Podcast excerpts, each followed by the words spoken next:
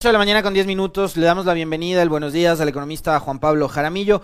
Eh, empecemos haciendo una evaluación con usted, economista, sobre lo que fue eh, la puesta eh, en escena de ayer del presidente Lazo con Carlos Vera, haciendo una aclaración con respecto de lo que fuera, primero, la presentación del proyecto de ley creando oportunidades, en donde ayer el presidente ya reconoce que hubo errores errores de fondo y de forma y que por eso va a enviar nuevamente este proyecto partido en tres. ¿Cómo mm, entender aquello y qué lectura le da a este anuncio que ha hecho el presidente? Bienvenido, buenos días. ¿Cómo estás, Alexi? Qué gusto saludarte, qué gusto saludar a los radioescuchas de Radio Pichincha.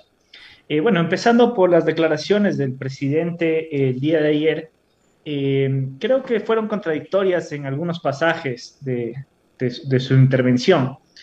Eh, con lo que se respeta a, digamos, a enviar nuevamente la ley en tres partes, y considero que eso es lo adecuado, porque evidentemente el proyecto no cumplía con eh, el parámetro de unidad de materia, ¿no? Es decir, eh, al menos teníamos dos materias claramente identificadas, uno que es la laboral y otra que es la tributaria.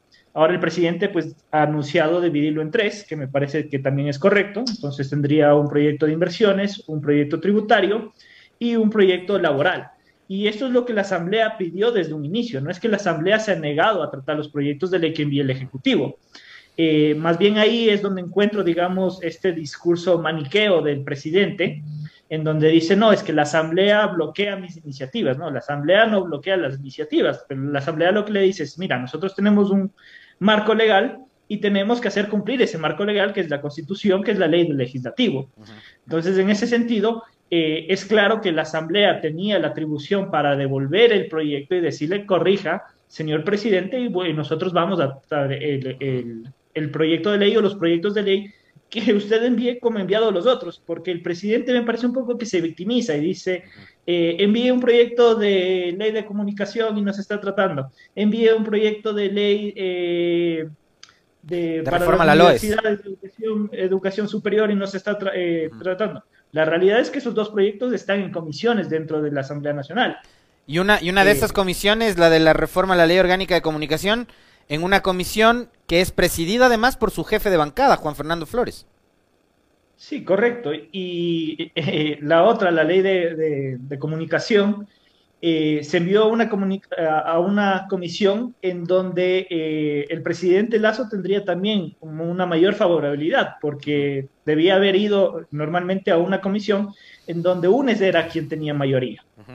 Entonces, aquí claramente vemos que no existe un bloqueo por parte de la Asamblea, sino que la Asamblea lo que pide son cosas eh, que están insertas, digamos, dentro de la ley, como cuando devolvió, eh, o más bien dicho, cuando objetó el presupuesto del Estado, porque el presupuesto del Estado no cumplía, por ejemplo, con tener los aumentos en los rubros de educación, de salud, y tenía que ser observado por la Asamblea Nacional.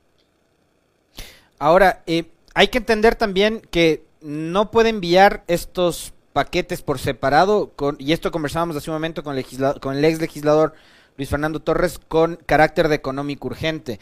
Por cómo están las cosas, eh, eh, economista, ¿cuál de estos debería entrar por la vía urgente? Es decir, con un, con un eh, límite de 30 días para que sea evacuado por la Asamblea por las necesidades, por las urgencias, por lo que está enfrentando el país.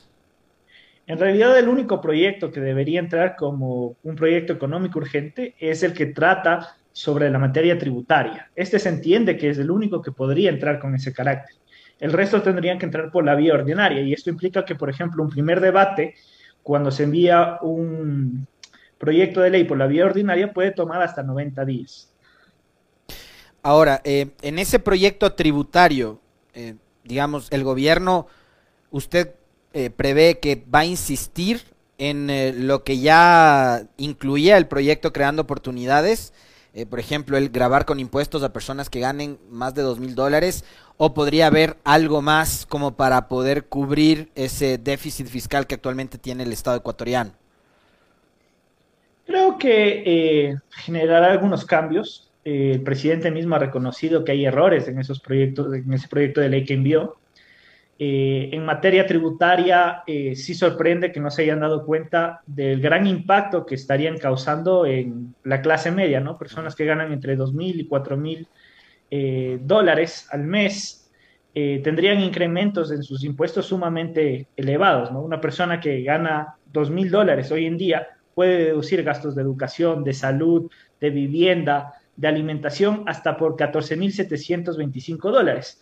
Y eso implica que en la práctica, después de las deducciones, termine pagando un impuesto a la renta de apenas 40 dólares eh, al año.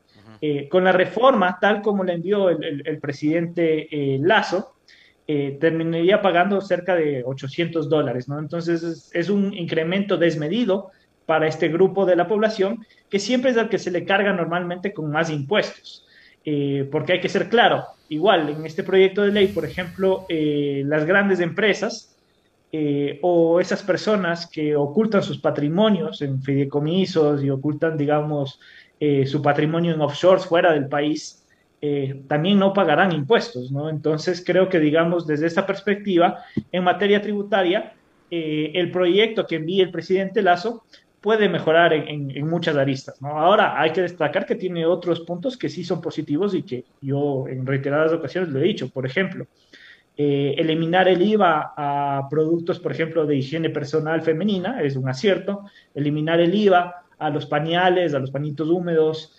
Eh, eliminar el IVA a, estos productos como el gel antibacterial, las mascarillas que se han hecho hoy parte del diario cotidiano, eh, es un acierto un impuesto, por ejemplo, el patrimonio, yo creo que eso es algo eh, progresivo. Eh, discrepa un poco, digamos, en la base imponible que, se ha puesto y, digamos, estas reglas discrecionales cuando se tratan de empresas y cuando se tratan de, personas naturales, ¿no? Porque a las empresas, por ejemplo, le dicen, bueno, tú vas a pagar un impuesto al patrimonio cuando supere el millón de dólares y cuando tus ingresos en el 2020 hayan superado a los ingresos del 2019. Pero para las personas naturales no ocurre lo mismo. Les dice, tú vas a pagar, en cambio, un impuesto al patrimonio desde los 500 mil dólares por dos años, además, y nada tiene que ver si el hecho de que en el 2020 te haya ido mejor que en el 2019. Es decir, una persona puede tener un patrimonio, pero puede estar pasando eh, por una situación de liquidez sumamente grave y sería afectado por este impuesto eh, que además otras personas naturales que esconden sus patrimonios en offshores, en fideicomisos, no estarían tributando, ¿no? Entonces, en ese sentido, digamos, creo que hay algunos reparos sobre, sobre la materia tributaria eh, del proyecto de ley que originalmente fue enviado. El presidente ayer eh, reiteró el hecho de que con eh, estos, con este proyecto de ley, digamos, apenas del 3.5 de la población económicamente activa se vería afectada, que serían los que tendríamos que o tendrían que contribuir. se puede, digamos, o en cuánto podría cubrir la brecha que tiene actualmente el fisco con la recaudación que provocaría esta reforma tributaria, economista? Es que yo no creo que va por ahí, porque digamos, este es el grupo de personas al que cotidianamente siempre le están cargando con una mayor carga tributaria. Eh, creo que si es que nos centraríamos apenas en el menos del 1% de la población, de hecho, tal vez del 0.5% o incluso menos. La población más rica. y nos centra sí, la población más aventajada, eh, y nos centráramos eh, en reducir la evasión y la ilusión tributaria, que según la CEPAL llega a 7 puntos del PIB anual, es decir, casi a 7 mil millones de dólares todos los años, eh, se podría recaudar de una manera mucho más eficiente y no tendríamos que elevar impuestos como propone el, proyecto de ley que envió en primera instancia el, presidente. Entonces, en ese sentido, eh, creo que existen otras soluciones que nos están pensando para cerrar justamente esa brecha fiscal. Muy bien. En este escenario, el presidente Lazo le está diciendo al país, necesito que tú, trabajador de clase media, este, de empresa pública, privada y demás, tributes, que aportes, que apoyes, necesitamos que pongas del hombro, etcétera, todos esos relatos que se crean, ¿no? De que necesitamos que apoyes, que pongas del hombro pero yo tengo parte de mi patrimonio en el exterior, en paraísos fiscales. Ayer lo ha reconocido públicamente, parte de mi patrimonio está en Ecuador, parte de mi patrimonio está fuera del Ecuador. No ha dicho cuánto de ese patrimonio es que está afuera del Ecuador y en qué lugares. Eh, ¿cómo, entender esa cómo, ¿Cómo entender eso también, ese relato? O sea, necesito que tú aportes, ciudadano, pero yo me llevo la mitad de mi patrimonio afuera.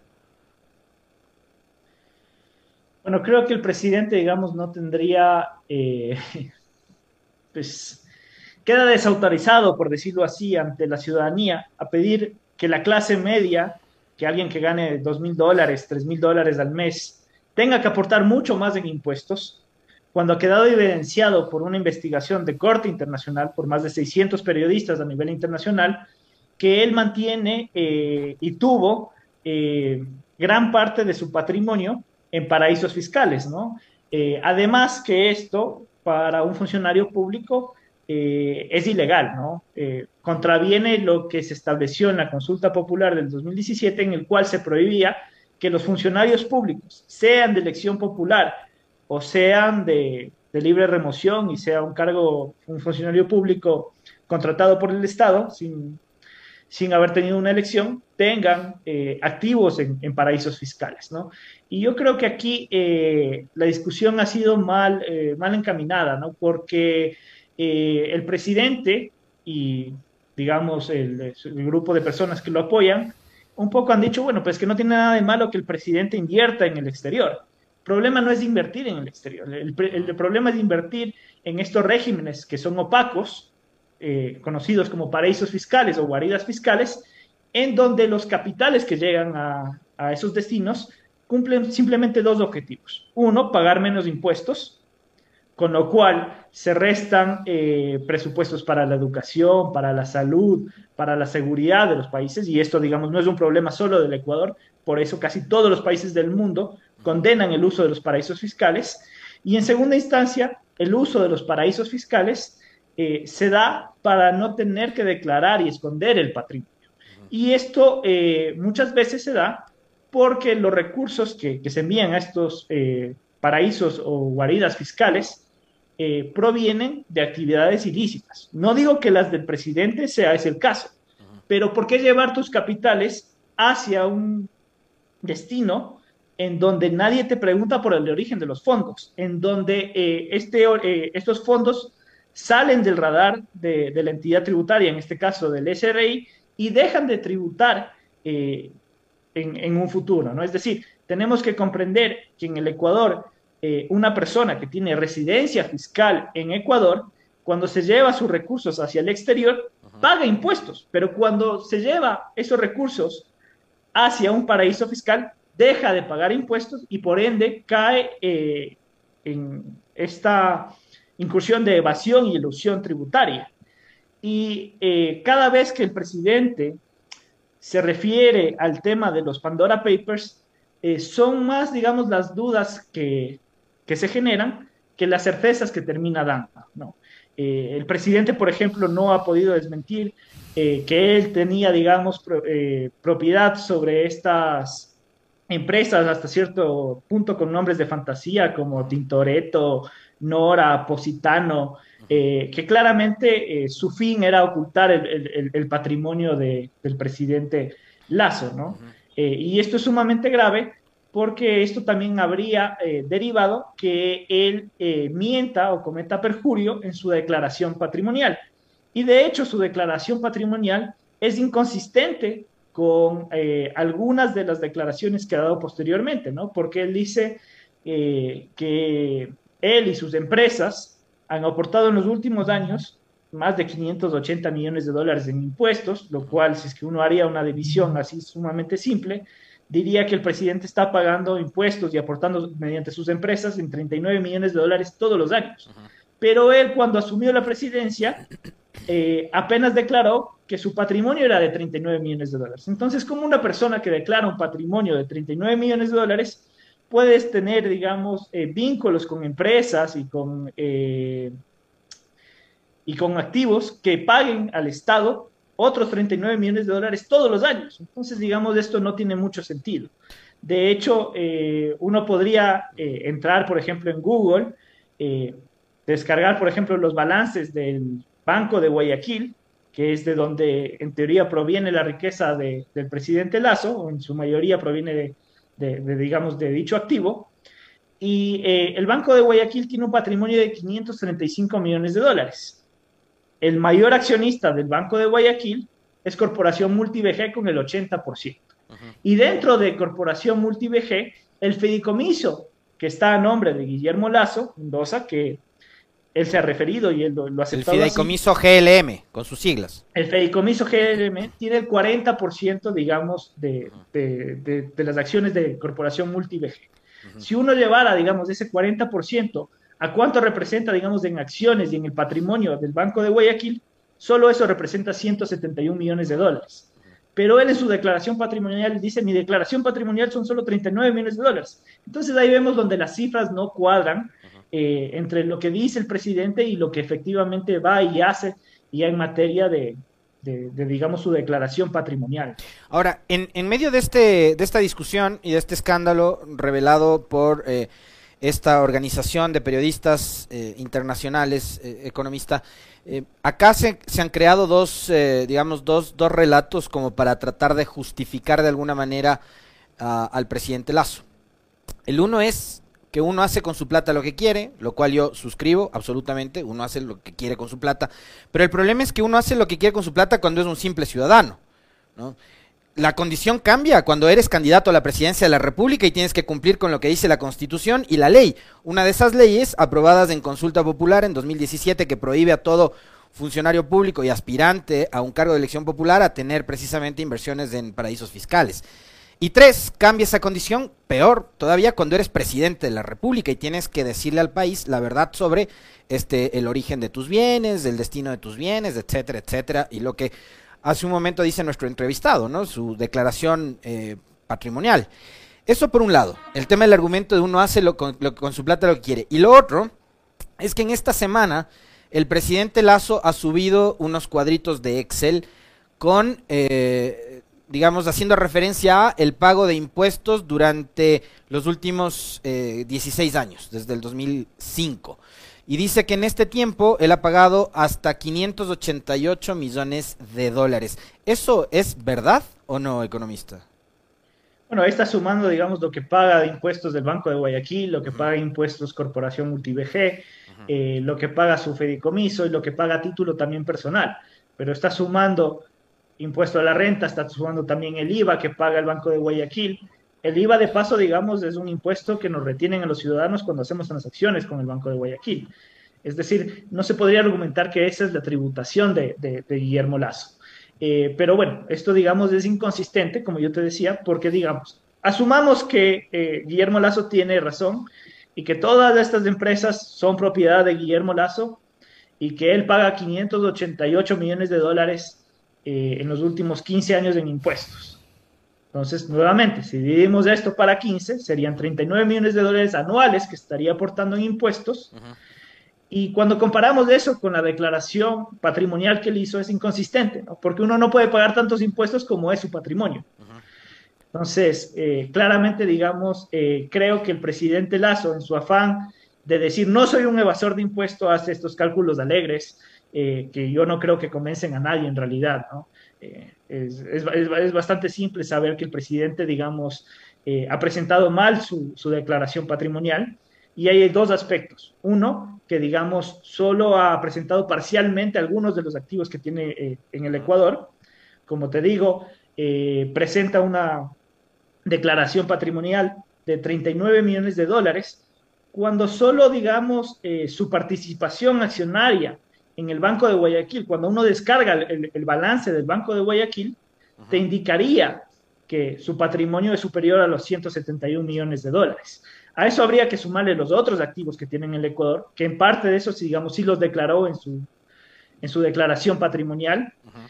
Y eh, habría que sumarle lo que tiene y admite que tiene en el exterior, porque el presidente ayer admitió que tenía activos en el exterior. Y esto no es la primera vez que lo hace. También ha admitido, por ejemplo, que él es el dueño de Banco Banici en Panamá. Eh, Banco Banici en Panamá, igual uno puede descargar sus balances, tiene un patrimonio de 64 millones de dólares. Eh, hoy es un banco que está manejado por su hijo.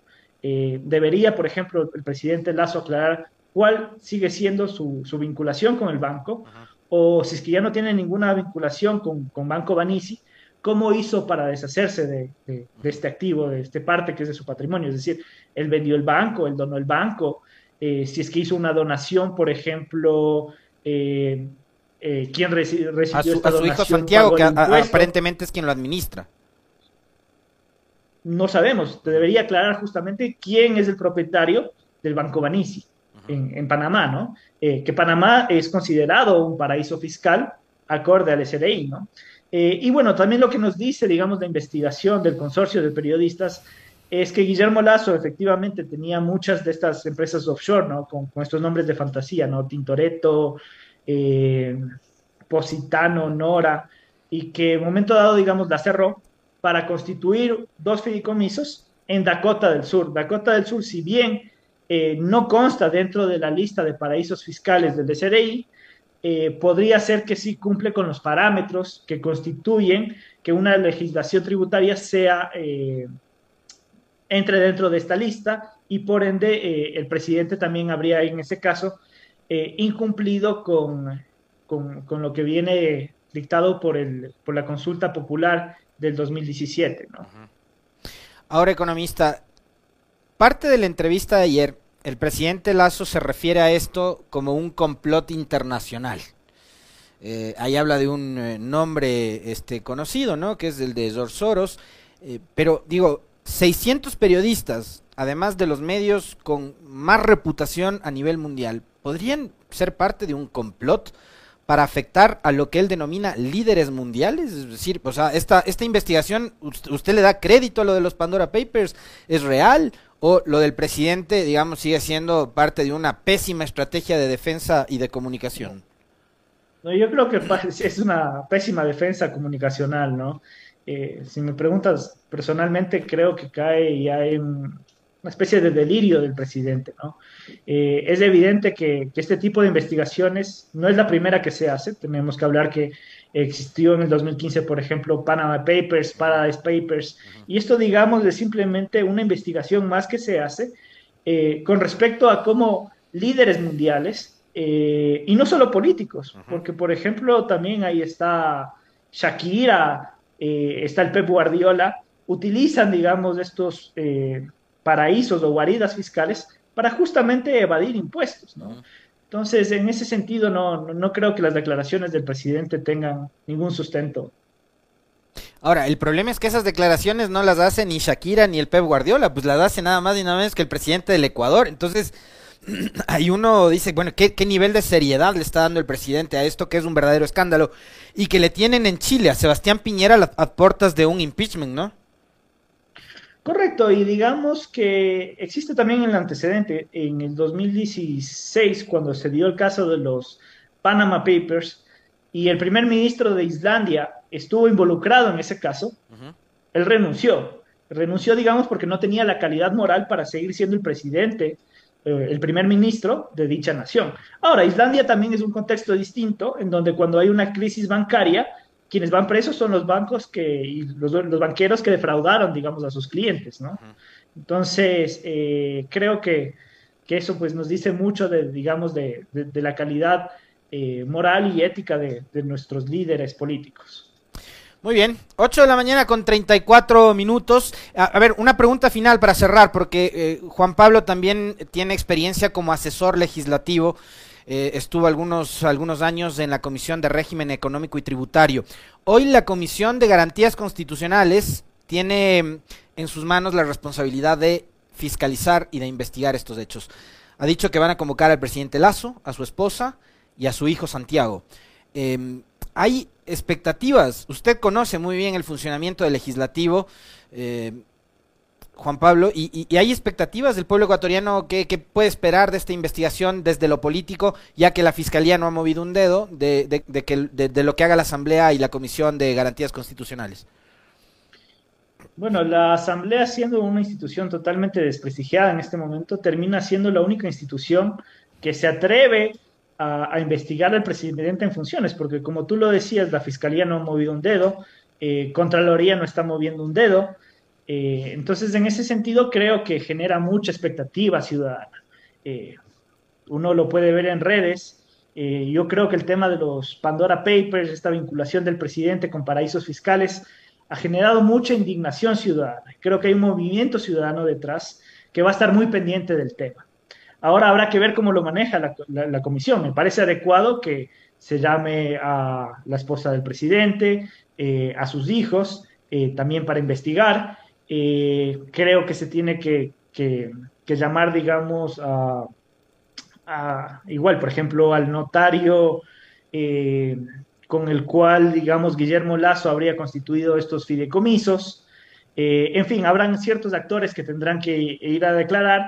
Eh, es importante que la comisión eh, acceda, digamos, a, información fidedigna, por ejemplo, los balances de Banco de Guayaquil. Se debería buscar tener también información sobre el patrimonio de Banisi en Panamá, tratar de pedir ayuda internacional eh, justamente al consorcio internacional de estos periodistas. Eh, sería excelente, por ejemplo, que el consorcio eh, sea parte de, esta investigación y nos diga, ¿no? en qué momento y cómo el presidente Lazo, digamos, se deshizo, porque esas son las palabras que, él ha utilizado para referirse a que ya no tiene, digamos, parte de este patrimonio en paraísos fiscales, ¿no? por ejemplo, la entidad del SRI también debería ir. bueno, creo que, digamos, abre un, un, campo amplio para que se dé eh, esa investigación que, esperemos también eh, cuente con, con, digamos, un interés ciudadano que al menos yo de lo que veo, por ejemplo, en redes y en las calles, eh, sí existe mucho interés porque se aclare la realidad, ¿no? Porque en términos prácticos, un presidente que, ha, o que es acusado de, de evadir impuestos y que presumiblemente habría cometido, digamos, dicho acto, eh, no tiene la calidad moral para, para justamente tramitar una reforma tributaria en el Ecuador, ¿no? para decirle a una parte de la población, que puede ser pequeña o grande, eh, arrimemos más del hombro cuando él no lo está haciendo. Entonces creo que, digamos, eh, este es un elemento clave que, que, va a rondar, digamos, en el ambiente político y económico durante el próximo mes, probablemente. Muy bien, 8 de la mañana con 37 minutos. Le queremos agradecer al economista Juan Pablo Jaramillo, eh, con quien hemos analizado lo que tiene que ver con el anuncio del presidente de enviar ahora dividido en tres este proyecto de ley creando oportunidades, tema tributario, laboral e inversiones irán por separado. Estamos a la expectativa de ver cuál llega por la vía de lo económico urgente. Y también eh, sobre los Pandora Papers y este escándalo que ha dado la vuelta al mundo. Gracias, economista. 8 con 38. Hacemos un corte y volvemos de inmediato con la abogada Ligia Cobo, con quien vamos a hablar de otro escándalo de esta semana que fue la salida en línea de uno de los bancos más grandes del país y las afectaciones que ha provocado eso a sus clientes y la inacción de la superintendencia de bancos. Ya volvemos.